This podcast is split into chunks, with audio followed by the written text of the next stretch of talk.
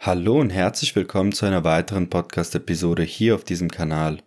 Da in den letzten Wochen viele neue Zuhörer hinzugekommen sind, habe ich mich dazu entschlossen, einige besonders wichtige Themen rund um das Themengebiet Krypto kurz zusammenzufassen. So bekommt ihr in dieser Episode die Möglichkeit, eine aktuelle Prognose mit den wichtigsten Themen der vergangenen Episoden zu hören, die eben auch aktuell noch enorm relevant sind. Dazu zähle ich die Entwicklung makroökonomischer Faktoren wie die Inflation, die Leitzinsen sowie die Arbeitslosenquote seit der Corona-Krise, die Pläne der Zentralbanken und Regierungen in Bezug auf unser zukünftiges Geldsystem, Stichwort CBDCs bzw. digitale Zentralbankwährungen, sowie das aktuelle in Anführungsstrichen Vorgehen von Banken und Regierungen gegen Kryptowährungen. Klar ist, dass all diese Themen niemals in einer Episode behandelt werden können und ich darauf auch nicht abziele, da die vergangenen Podcast-Episoden ausreichende Informationen zu den einzelnen Themen liefern. Das Ziel der heutigen Podcast-Episode wird es sein, die aktuell wichtigsten Einflussfaktoren samt neuen Erkenntnissen zusammenzufassen, in Korrelation zueinander zu bringen und schließlich abzuleiten, warum unsere Welt aktuell so chaotisch wirkt. Wieso ist gefühlt alles anders als sonst und hängt das eventuell auch mit Fehlern zusammen, die seitens der Politik begangen wurden? All das in der heutigen Episode, drum lasst uns gleich in das Thema reinstarten und uns einen detaillierten Überblick über die aktuelle Situation verschaffen.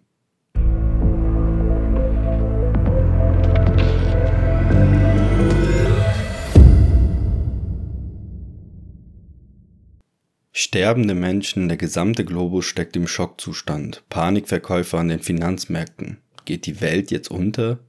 Rückwirkend betrachtet wirkte der Ausbruch der Corona-Pandemie für viele wie ein schlimmer Traum. Es wirkte einfach nicht real oder besser gesagt, irgendetwas war anders, da die Reaktion der Politik ausgefallener war als sonst. Vermutlich war das die Begründung dafür, dass sich binnen Wochen oder gar Tagen die Welt um 180 Grad drehte. Eventuell war es die Furcht der Menschen, die die Wirtschaft so zusetzte, dass die Auswirkungen nach wie vor spürbar sind. Die Antwort der Zentralbanken auf eine solche Massenpanik, die eigentlich maßgeblich durch die Maßnahmen der Politik und die Berichterstattung der Medien verursacht wurde, war global gesehen die gleiche, nämlich die Gelddruckmaschinen nicht nur anzuschmeißen, sondern innerhalb von sechs Monaten so viel Geld zu drucken wie noch nie zuvor in der Geschichte der Menschheit, um so einen wirtschaftlichen Zusammenbruch zu verhindern und zugleich die gesundheitliche Situation der Menschen zu verbessern. Insgesamt wurde die Geldmenge M2 seitens der US-Notenbank seit dem Ausbruch der Corona-Pandemie innerhalb von sechs Monaten um knapp 19 Prozent erhöht. Es wurde also innerhalb eines halben Jahres so viel Geld gedruckt und in die Wirtschaft gepumpt wie insgesamt in den ersten 24 Jahren unseres aktuellen Fiat-Geldsystems.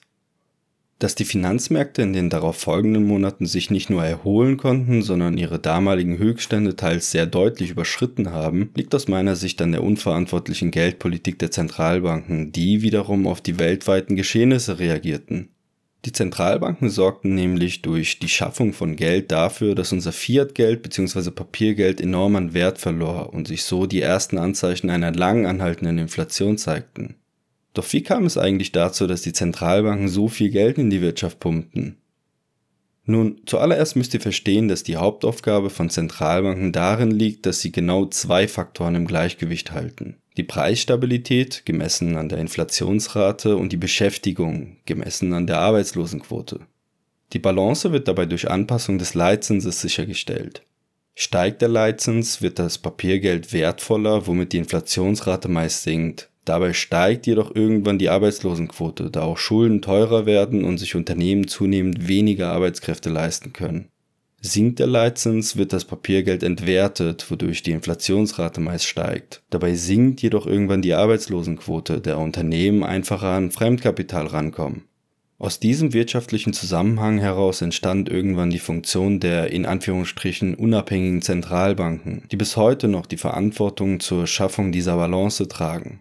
Als die Corona-Krise begann, stieg die Arbeitslosenquote in den USA binnen zwei Monaten auf knapp 14,7 Prozent an, also auf einen Wert, den das Land laut den Daten des Bureau of Labor Statistics in der gesamten Historie der Datenerfassung seit 1948 noch nicht erlebt hat. Naja, und quasi zeitgleich dazu wurde der Leitzins auf knapp 0% gesenkt, um damit einen Anreiz für Unternehmen zu schaffen, Arbeitskräfte wieder einzustellen, womit die vorhin erwähnte Geldmenge überhaupt erst in den Umlauf geraten konnte. Man könnte also meinen, dass die Zentralbanken faktisch gesehen ihren Pflichten nachgegangen sind und es damit schafften, die Arbeitslosenquote unter die 4%-Marke zu drücken. Das Problem jedoch ist, dass wenigen Menschen die Konsequenzen bewusst waren, was eine vor allem solch drastische Erhöhung der Geldmenge dem Gleichgewicht zwischen Preisstabilität und Beschäftigung anrichten würde. Denn im gleichen Zeitraum stieg die Inflationsrate in den USA auf fast 8% an, wodurch die Zentralbanken erneut gezwungen waren zu reagieren. So begann die Federal Reserve im März 2022 mit ihrem Leitzinserhöhungskurs, um so die Preisstabilität dadurch wiederherzustellen, dass weniger Geld in den Umlauf gebracht wird. Eine Handlung, die die Finanzmärkte bis heute noch stark belastet, da fast ausnahmslos alle Assets gegenüber dem US-Dollar entwertet worden sind. Im Grunde genommen haben die Zentralbanken den Schaden repariert, den die Regierungen angerichtet haben, da der Schaden sicherlich mit der Psychologie des Menschen in Verbindung gebracht werden kann. So wie an der Börse auch herrschen im Grunde genommen überall genau zwei Emotionen, nämlich die Gier und die Furcht. Die beispielslose Art und Weise, wie in der Zeit der Corona-Krise mit den Emotionen der Menschen umgegangen wurde, ist aus meiner Sicht der wahre Grund dafür, dass unser Papiergeld als wertlos entpuppt worden ist. Wieso denke ich das? Nun, die Furcht der Menschen sorgte für den massiven Abverkauf an den Finanzmärkten, wodurch diese Furcht an die Unternehmen und schließlich an die Arbeitskräfte weitergegeben wurde. Diese Furcht erreichte dann schließlich die Zentralbanken, die infolgedessen nur noch ein Ziel kannten, die Reduktion der Arbeitslosenquote, koste es den Bürgern, was es wolle. Denn am Ende zahlen wir Bürger diese Rechnung mit Steuererhöhungen sowie massiv abgewertetem Papiergeld. Klar könnte man nun argumentieren, dass der Russland-Ukraine-Krieg sowie die durch die Corona-Krise gestörten Lieferketten eine Mitschuld an der höchsten Inflationsrate seit circa 40 Jahren in den USA bzw. seit circa 70 Jahren in Deutschland hatten. Ein Umstand, den man nicht hätte antizipieren können. Falsch ist die Aussage jedenfalls nicht, wobei ich dennoch der Meinung bin, dass der größte Treiber der Inflation die ausgeweitete Geldmenge ist. Fakt ist aus meiner Sicht, dass die derzeit schwierige globale wirtschaftliche Lage noch nicht bezwungen wurde und das Vertrauen der Menschen in das Fiat-Geldsystem einen enormen Schaden erlitten hat. Dieser Schaden wird aus meiner Sicht nicht einfach zu beseitigen sein und vor allem nicht durch die Einführung von digitalen Zentralbankwährungen, auch CBDCs genannt, mit denen das Bargeld abgeschafft und die Bevölkerung stärker überwacht werden soll. Ich bin der Meinung, dass der Vertrauensverlust, der in den nächsten Jahren durch die Einführung der CBDCs bei der Bevölkerung entfacht wird, die Power hätte, das Fiat-Geldsystem zu Fall zu bringen, zumal wir das Phänomen heute schon beobachten können.